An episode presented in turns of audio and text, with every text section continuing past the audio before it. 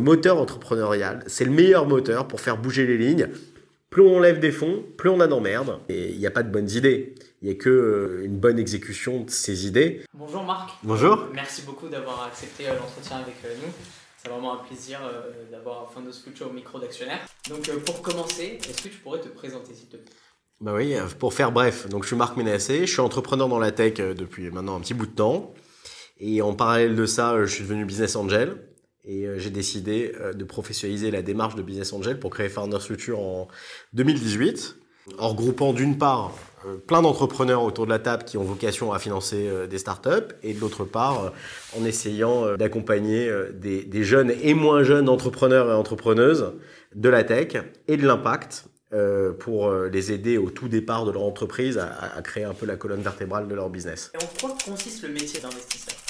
Alors, le métier d'investisseur, déjà, il y a plein de stades d'investissement et j'ai envie de dire qu'à chaque stade d'investissement correspond une typologie d'investisseur. Nous, le métier qu'on fait, c'est euh, le métier du premier investisseur qui est un investisseur important dans l'histoire d'une entreprise parce qu'il permet euh, de structurer son entreprise, de recruter les bons profils, de trouver un marché, euh, de créer son produit, etc. Et donc c'est finalement pas tant un job d'investisseur que plutôt un job d'entrepreneur qui a déjà fait ça. Alors certes, on utilise un peu les rouages et les, du métier de la finance et de l'investissement, mais au fond, notre quotidien, c'est franchement d'accompagner les entrepreneuses et entrepreneurs sur des sujets très opérationnels, euh, voilà, qui sont autour du recrutement, qui sont autour euh, de la finance, qui sont autour du marketing, qui sont autour de la structuration d'une force commerciale, euh, du marketing online. Donc, somme toute, des choses très terre à terre et qui doivent donner des résultats pour que l'entreprise trouve un chemin de croissance satisfaisant. Tu as commencé en tant que business angel et donc tu as créé Founders Future. Donc est-ce que tu pourrais nous expliquer pourquoi être passé de business angel à Founders Future? Bah donc en fait moi, moi j'ai fait l'intégralité de ma carrière en tant qu'entrepreneur. J'ai euh, créé des entreprises, revendu des entreprises, j'ai gagné de l'argent grâce à ça. Et j'ai très vite, très jeune, eu euh, la volonté plutôt de transmettre euh, à, à, des entrepreneurs mon savoir-faire. Et forcément, quand on a envie de transmettre son savoir-faire, bon, l'utile et l'agréable et aussi on investit son argent donc dans ce qu'on appelle le, le, rôle de business angel. Dans Business et Angel, il y a Angel. Et Angel, c'est vraiment euh, la, perception que j'en ai et, l'action que, j'ai eue pendant, je dirais, 13 euh, ans, 14 euh, ans en tant que Business Angel. C'est vraiment d'être aux côtés d'une équipe pour leur apporter du savoir-faire, du savoir-faire qui est un savoir-faire généraliste autour de l'entrepreneuriat et un savoir-faire temps en temps qui était plus spécifique autour de sujets que je connaissais bien, donc typiquement le, marketing online, la structuration de force commerciale euh, ou le product. Et puis j'ai fait ça, j'ai fait ça avec euh, une, euh, un peu plus d'une quarantaine d'entreprises, une quarantaine d'équipes. J'ai pris beaucoup de plaisir avec des hauts, des bas, parce que l'entrepreneuriat, c'est loin d'être quelque chose de linéaire et, de simple.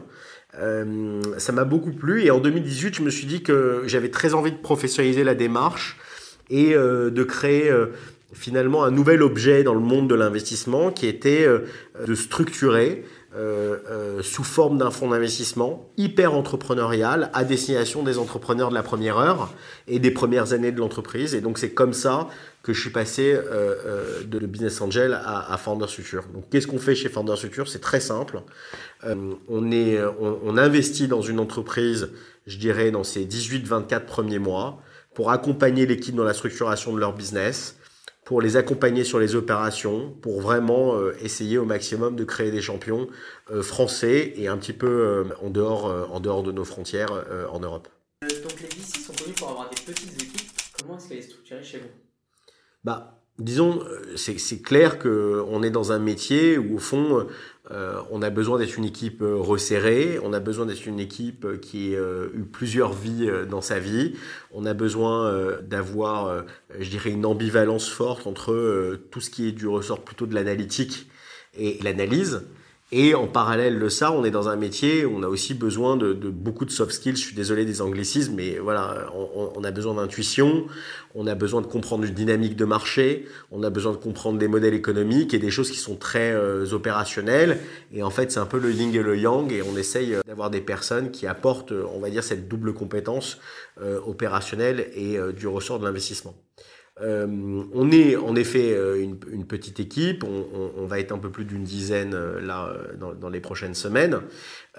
Néanmoins, on travaille toujours en binôme pour un entrepreneur ou une équipe d'entrepreneurs.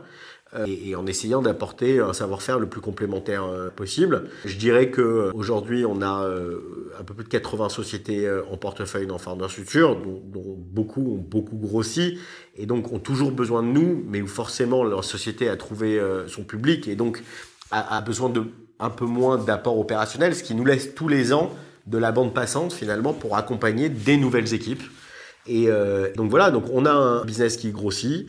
On a de plus en plus d'argent euh, euh, mobilisé euh, dans ces entreprises. On est du coup extrêmement engagé, hein, parce que plus on a d'argent, plus, plus, on est engagé. Et, et, au fur et à mesure de notre développement, on recrute ou on fait monter des jeunes talents qu'on a formés pour générer toujours plus de valeur pour les entreprises qu'on accompagne.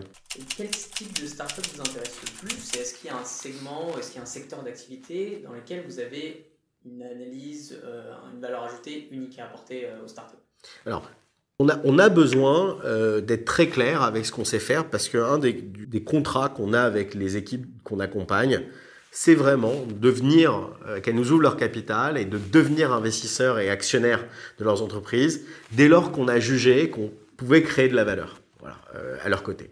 Et c'est un contrat moral fort qu'on a chez Founders Future qui est de dire si on te fait une term sheet, si on décide de rentrer dans ton capital, c'est parce qu'on sait et on a vraiment évalué le fait qu'on pouvait euh, créer de la valeur à tes côtés. Donc pour, créer le maximum de valeur, bah, il faut faire des choix. Et donc nous, on a fait des choix. Donc on a fait un premier choix qui est déjà de dire, bah, il y a des modèles économiques qu'on fait et d'autres qu'on fait pas. Donc ce qu'on fait, ce qu'on aime bien, c'est le SaaS, donc software as a service. Euh, c'est toutes les plateformes et les, et les, et les, marketplaces qui sont plutôt euh, euh, du B2C. Et ensuite, c'est des transitions dans lesquelles on a déjà peut-être investi, déjà entrepris, donc on connaît bien.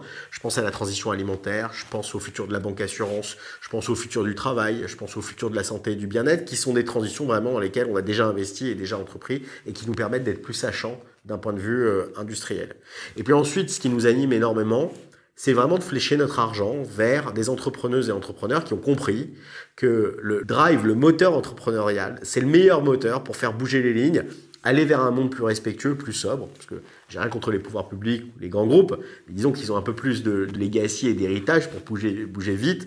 Et on voit à travers des success stories incroyables dans l'entrepreneuriat qu'on arrive à faire bouger les lignes. On a une grande fierté, c'est d'être par exemple actionnaire de Yuka, euh, qui je suis sûr euh, vous connaissez, qui a été absolument euh, transformatif dans l'industrie euh, alimentaire et cosmétique. On est actionnaire de La Fourche, euh, un supermarché bio en ligne. On est actionnaire de Zenride qui fait du leasing de vélos électriques pour les grandes entreprises. Et tout ça, toutes ces entreprises ont pour dénominateur commun d'avoir de l'ambition. Ça, c'est le premier point. C'est une valeur qui nous parle énormément. Mais surtout, d'utiliser la tech pour euh, créer une, euh, une, offre et une entreprise qui soit plus respectueuse euh, de l'environnement ou, même d'un point, de point de vue social. Pour rentrer dans le concret, comment est-ce que vous sélectionnez les startups et à quel moment est-ce que vous vous dites, bon, c'est bon, on y va? Bah, c'est probablement le, ce qui est le plus difficile dans notre métier, parce qu'on fait un métier très difficile. Donc beaucoup de gens viennent nous voir parce qu'en fait, ils pensent que le VC et que l'investissement dans la tech, c'est quelque chose de sympathique. C'est en effet très sympathique, mais c'est très difficile. Et c'est très difficile parce qu'on voit beaucoup de choses. Et qu'on voit beaucoup de choses qui nous inspirent. Parce que je crois qu'on ne peut pas enlever à des entrepreneurs le fait d'être, d'incarner leur sujet, leur entreprise, mais quelquefois d'être pas forcément assez clairvoyant sur des choses assez basiques, la taille de marché adressable, la concurrence, et ce qui ferait de leurs entreprises un succès. Et donc nous, on doit, à juste titre, dépatouiller un peu tout ce qu'on reçoit, faire le tri, Faire le tri d'abord par euh, notre positionnement, ce qu'on parlait, c'est ce qu'on appelle la thèse d'investissement. Donc c'est même si on est très souple et, très curieux et très ouvert d'esprit, on a quand même une sorte de ligne conductrice. Et ensuite beaucoup de discipline sur l'analyse finalement qu'on va faire de ce qu'il y a à date. Alors il y a certaines équipes d'entrepreneurs qui viennent nous voir avec un PowerPoint et, et donc ils n'ont pas grand chose. Mais en revanche, ils ont un bagage exceptionnel. Ils ont dans leur dans le passé créé des choses formidables ou, ou eu des, des, faits de guerre, j'ai envie de dire, dans leur job, euh, qui font que voilà, ça, parle pour eux. Euh, donc ça, je dirais, c'est ce qu'on appelle le pré-amorçage. Donc il n'y a pas de produit, il n'y a pas de revenus, et euh, il y a euh, un marché adressable, une volonté de produit, peut-être un, minimum, ce qu'on appelle un MVP, donc c'est le début d'un produit, un minimum viable product, et donc on peut regarder ce genre de choses. Et ensuite, c'est ce qu'on fait le plus d'ailleurs, c'est l'amorçage, donc c'est le, segment du seed, où donc on fait le tri à travers un certain nombre de critères, mais c'est la capacité, c'est des critères qui sont liés à l'équipe, la capacité d'exécution de l'équipe, des critères qui sont par rapport au marché, des critères qui sont par rapport au, modèle, euh, et avec un point, je dirais, qui est primordial, c'est euh, la transparence et l'entente qu'on a avec les entrepreneurs, parce qu'on fera un bout de chemin ensemble, et c'est extrêmement important qu'on s'entende bien, et qu'il y ait un fit culturel euh, hyper important. Et c'est vrai que chez Ford Structure, on a des valeurs voilà, qu'on met sur le haut de la pile quand on décide de rentrer en relation d'affaires avec une entreprise. Donc le fondateur prend une vraie place dans la décision du coup? Alors complètement, les, fondateurs, la, fondatrice, le fondateur, les fondateurs, oui, prend une place primordiale dans notre décision d'investissement, euh, parce qu'en fait, euh, qu'on se le dise, ça peut paraître un peu cru comme ça, mais il n'y a pas de bonnes idées. Il n'y a que euh, une bonne exécution de ces idées. Et l'exécution, ça repose sur les femmes et les hommes qui, animent ces entreprises et qui font ces entreprises. Et donc, on préfère une mauvaise idée faite par une équipe extraordinaire qu'une très très bonne idée faite par une équipe qui est moins bonne. Donc, après avoir investi, ont généralement un horizon d'investissement de 3 à 5 ans avant l'exit. Comment est-ce que vous accompagnez concrètement l'entrepreneur et la start-up? Et est-ce que vous intervenez aussi dans la gestion de leurs fonds? Alors, on n'intervient pas dans la gestion de leurs fonds. Déjà, pour répondre à ça, on part du principe qu'on est une sorte de catalyste, euh, voilà, où, on va accélérer les choses, on va faire en sorte qu'il y ait le moins d'erreurs possible, on va essayer d'être une hotline finalement de l'entrepreneuriat, euh, soit en répondant directement à des questions, soit en faisant en sorte d'activer un réseau assez extensif pour répondre euh, aux questions et gagner du temps et, faire le moins d'erreurs euh, possible. C'est ça notre métier. Ensuite, sur l'horizon, je dirais, de l'investissement, créer une belle entreprise, ça met du temps. Voilà. Je crois qu'en moyenne, en France, on a à peu près 7-8 ans entre la création et une potentielle, une potentielle exit. Et c'est un minimum. Et donc nous, on a un engagement en fait qui est fort, qui est d'être là le plus longtemps possible aux côtés des entrepreneurs le, 3 à 5 ans, c'est fortement lié à, euh, je dirais, euh, la structuration d'un fonds d'investissement, qui donc doit avoir une période d'investissement et ce qu'on appelle derrière une période de liquidité, qui est donc postérieure à la période d'investissement pour renvoyer de l'argent aux investisseurs. Nous, on a fait un choix dans Founder Future, c'est de créer des conditions pour être là le plus longtemps possible. Donc, c'est quelque chose qui parle énormément aux entrepreneurs parce que d'avoir un investisseur de type business angel, plus structuré comme on l'est, mais avec la, je dirais, la fraîcheur, la réactivité d'un business angel, mais la méthode finalement euh, et la robustesse d'un fonds. C'est de se dire que grâce à un acteur comme ça, qui est là en seed, on va pouvoir, il va pouvoir accompagner sur du très long terme l'entreprise et l'équipe. Et, je dirais, pour être passé par là et passer encore par là, c'est quelque chose qui a beaucoup de valeur. Combien d'entreprises en moyenne atteignent réellement la rentabilité euh, à horizon 3-5 ans? Alors, c'est une très bonne question. Donc, euh, je dirais, euh, avant la rentabilité, il y a euh, le fait d'avoir un modèle qui soit très contributif. Quand on parle de contribution, on parle de niveau de marge brute, on parle de niveau de marge. Euh, et ensuite, la rentabilité, c'est une deuxième étape euh, qui est hyper importante pour acquérir euh, son autonomie, je dirais, économique, qui est absolument primordiale, sur laquelle nous, on est un, fervent défenseur, parce que c'est pas en levant des fonds qu'on acquiert de l'autonomie. Plus on lève des, on le dit toute la journée, plus on lève des fonds, plus on a d'emmerdes. C'est un principe assez simple, puisqu'on doit rendre de l'argent à des investisseurs, on doit rendre des comptes, et donc ce n'est pas une finalité en soi de lever des fonds. Ce qui est une finalité, c'est de créer une entreprise euh, qui soit durable, qui soit rentable et qui, qui grossisse à un moment donné par elle-même.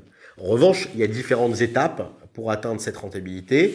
3-5 ans, ça semble être, euh, je dirais, euh, un timing tout à fait raisonnable pour passer à travers ces différentes étapes. La proportion qui arrive, je dirais, à atteindre ça en 3 et 5 ans, c'est à minima, je dirais, entre la moitié et deux tiers qui se mettent dans des conditions pour devenir rentables. Ensuite, c'est comme tout. Si on décide à un moment donné d'être rentable ou pas, parce qu'on lance, je dis n'importe quoi, euh, un nouveau pays, une nouvelle ligne de produits, qu'on continue à investir euh, de l'argent. On voit Amazon euh, est un très bon exemple où je crois que ça a mis plus de 10 ou 12 ans à atteindre la rentabilité.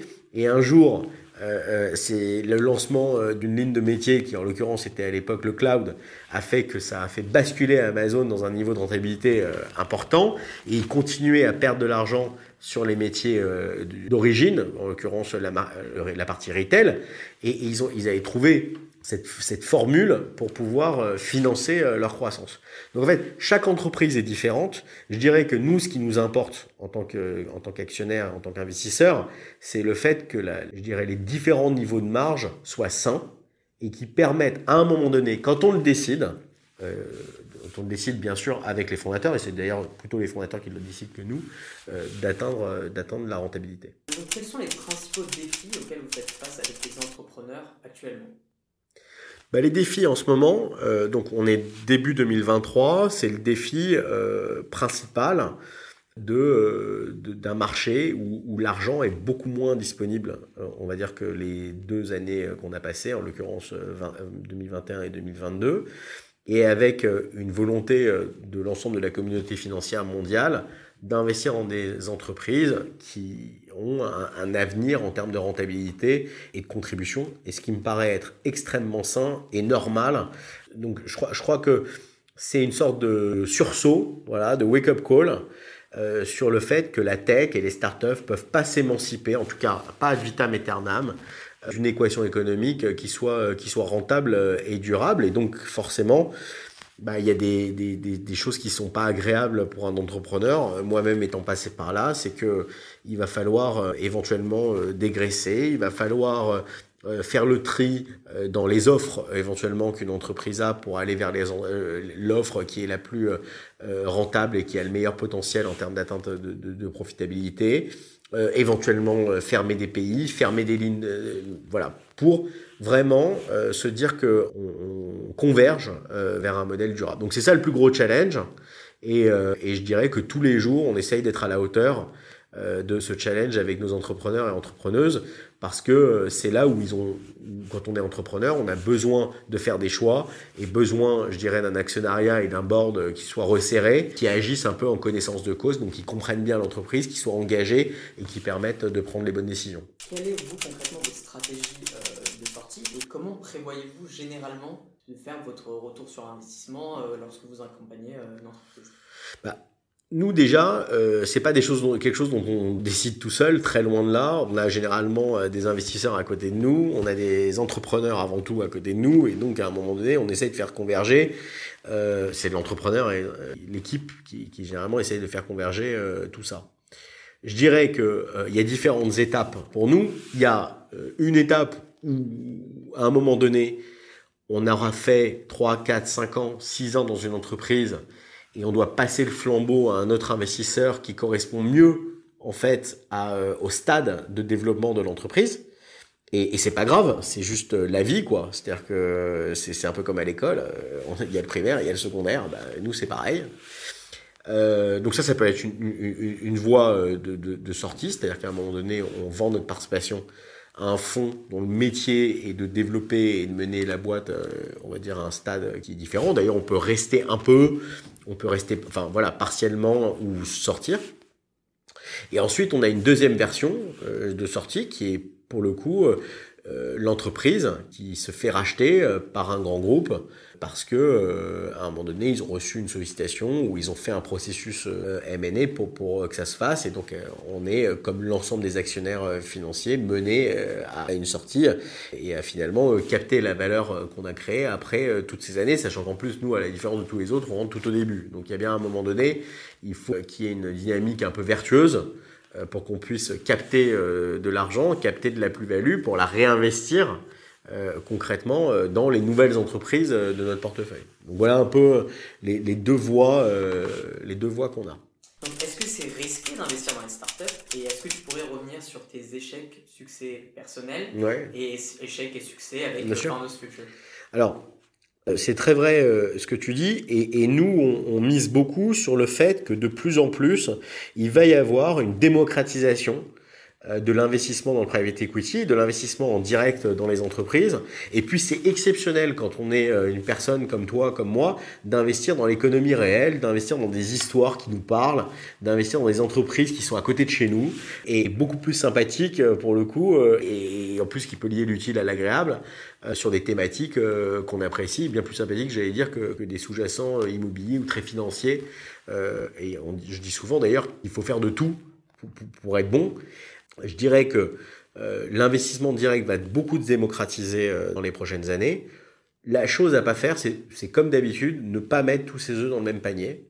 Euh, C'est-à-dire que quand on décide de faire l'investissement euh, en direct dans des entreprises, donc de devenir business angel, faire vraiment y aller en, en multipliant le nombre d'investissements, éventuellement avec des tickets de taille similaire pour pas avoir d'arbitrage au début, parce qu'en fait, il vaut mieux avoir faire 10 fois 10 cas que euh, se dire qu'il y a des entreprises euh, qui, avec une même enveloppe, méritent 20 ou 30 000 euros plutôt que 5 000. Parce qu'en fait, si on, on, commence à arbitrer euh, le ticket, on rentre aussi dans une logique qui est une logique qui va, qui va faire, c'est sûr, va, va créer des distorsions et des erreurs potentielles et une perte potentielle, parce que c'est risqué.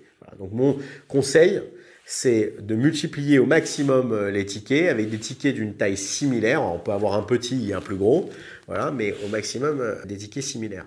Ensuite, sur les, euh, les échecs, bah bien sûr, les échecs, il y en a. Je crois que le, potentiel de gain quand on investit dans une entreprise en, en, amorçage, il est important. Et le potentiel de perte, il est important. Donc, en faisant plein de tickets, bah, les choses se régulent, voilà, et se compensent. Et c'est ça, au fond, ce qui est important. Donc, euh, donc ensuite sur les échecs, bah, les échecs ils viennent souvent, euh, on va dire, de, de problèmes de l'entreprise sur euh, dans les deux trois premières années, le fait qu'elle trouve pas son public, le fait qu'il y ait une équation économique dans laquelle les marges sont trop faibles, le fait qu'il y ait des problématiques dans le business model, c'est-à-dire en gros du BFR, donc du besoin de fonds de roulement, etc., qui est trop important pour tenir la croissance. Et donc l'intérêt, en fait, quand on est business angel, c'est de bien analyser ça, de rentrer dans des histoires où on se sent à l'aise et où on aura euh, bien identifié euh, les potentiels euh, challenges, on va dire, de l'entreprise. Aujourd'hui, concrètement, comment est-ce qu'un étudiant peut s'intéresser et se tourner vers cet univers? Bah, Un étudiant, pour se tourner vers cet univers, déjà, il a des stages à faire. Et il n'y a rien de mieux que de faire un stage euh, en corporate finance ou dans un fonds ou, ou dans de l'audit ou dans des sphères, on va dire, directes ou connexes avec le métier de la création d'entreprise ou, ou, même de, de, de, la finance d'entreprise.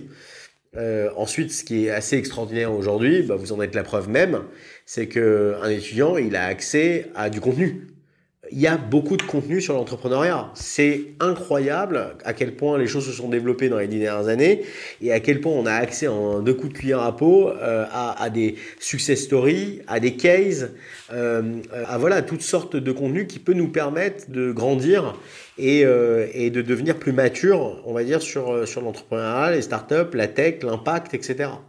Donc euh, moi, je, suis toujours très avide de lectures diverses et variées sur l'entrepreneuriat parce que je trouve qu'en lisant des choses en particulier qui, qui interviennent partout dans le monde, bah, on devient plus intelligent. Et puis euh, si en plus on peut, quand on est étudiant, euh, candidater à des stages euh, pour vraiment voir de l'intérieur euh, comment ça se passe, bah, c'est encore mieux. Quoi. Vous prenez des stagiaires, vous, du coup? Bah, Bien sûr, on prend des stagiaires, on, a, euh, on prend complètement des stagiaires, on adore nos stagiaires, on les valorise beaucoup, on essaie de leur transmettre au maximum, et c'est pas prêt de, de, de se calmer. Quoi. Aujourd'hui, du coup, quels sont les secteurs et les tendances que vous regardez tout particulièrement chez Finance Future Alors, les secteurs donc, et les tendances qu'on regarde, donc c'est, on en parlait, c'est beaucoup le secteur de l'impact. Euh, voilà, donc sur, euh, sur l'économie circulaire, la transition alimentaire, la mobilité. Donc parce qu'en fait, c'est des secteurs qui doivent être absolument décarbonés et où il y a beaucoup d'entrepreneurs qui lancent des choses extraordinaires. Ensuite, on aime beaucoup ce qu'on disait précédemment, euh, le futur de la banque assurance. Donc forcément, en étant, je dirais, un investisseur important dans tout ce qui est fintech, bah, on regarde beaucoup le Web 3.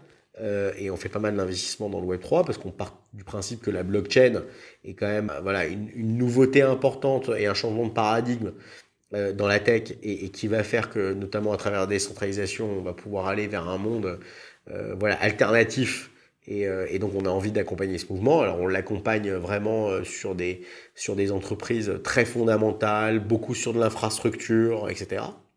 Ensuite, le futur du travail, on le voit en particulier avec le Covid, a été beaucoup affecté et la dynamique un peu de productivité, d'utilisation d'outils de productivité a été a complètement changé dans les entreprises. Donc on regarde toujours euh, énormément, euh, énormément ça.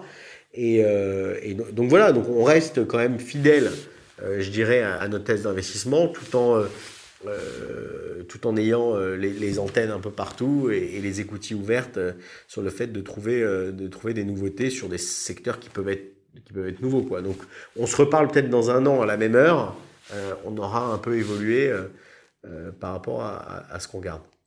Pour le mot de la fin, j'aimerais qu'on revienne sur l'actu, parce que l'actionnaire, on parle beaucoup d'actualité économique. On voit voilà, beaucoup qui parlent de récession en 2023, on voit les licenciements dans la tech, Amazon qui annonce la 18 000 emplois supprimés. Est-ce que tout ça vous inquiète? Non, je suis pas inquiet du tout pour une raison très simple, c'est que dans la tech, le monde n'a jamais eu aussi besoin de se digitaliser. Voilà, c'est tous les jours que vous parliez à des grands patrons, que vous parliez à des TPE, que vous parliez à n'importe quelle organisation, il y a un besoin extrêmement fort de digitalisation, d'augmentation de la productivité qui passe au fond euh, par la tech, par la data et par tout ce qu'on connaît. Donc je ne suis pas inquiet. D'un point de vue plus euh, micro, euh, je suis inquiet de choses qui sont plutôt du domaine économique, donc la remontée des taux typiquement, où les entreprises empruntent à des taux qui sont plus élevés, donc ça leur coûte plus cher, sur le fait que l'accès au capital soit plus difficile, et c'est complètement lié. Euh, et, euh, c'est une période, il faut vivre avec, on est passé à travers des crises déjà, et donc il faut adresser, euh, adresser tout ça. Et ensuite, là où je suis très regardant, c'est plutôt au niveau social, c'est que je considère que notamment l'inflation a impacté énormément les, ménages dans les 12 derniers mois, et qu'il y a un moment donné, tout ça doit se refléter dans des, hausses de salaire et, dans un partage de valeur qui soit plus à la hauteur, plus à la hauteur pour permettre euh, à, ces populations euh, de vivre euh, très correctement. Et c'est vraiment là-dessus, je trouve que c'est beaucoup plus inquiétant et où les entrepreneurs ont un rôle à jouer au quotidien parce que quand on dit entrepreneur, on ne dit pas grand patron, on dit des gens qui sont plutôt des patrons de petites entreprises. Et, et nous, les entrepreneurs, on a vocation et l'envie euh, de faire en sorte que la valeur créée soit partagée, que les gens aient un, bon cadre de vie au travail. Et je le vois vraiment, je l'observe tous les jours dans nos entreprises, donc c'est plutôt ça qui m'importe. Très bien, merci beaucoup en tout cas Marc. Bah, merci à vous. cet entretien, c'était un plaisir. Et j'espère qu'on aura donné envie à une jeune génération de se lancer dans, dans l'entrepreneuriat en tout cas. Et j'espère aussi. Merci beaucoup. Merci.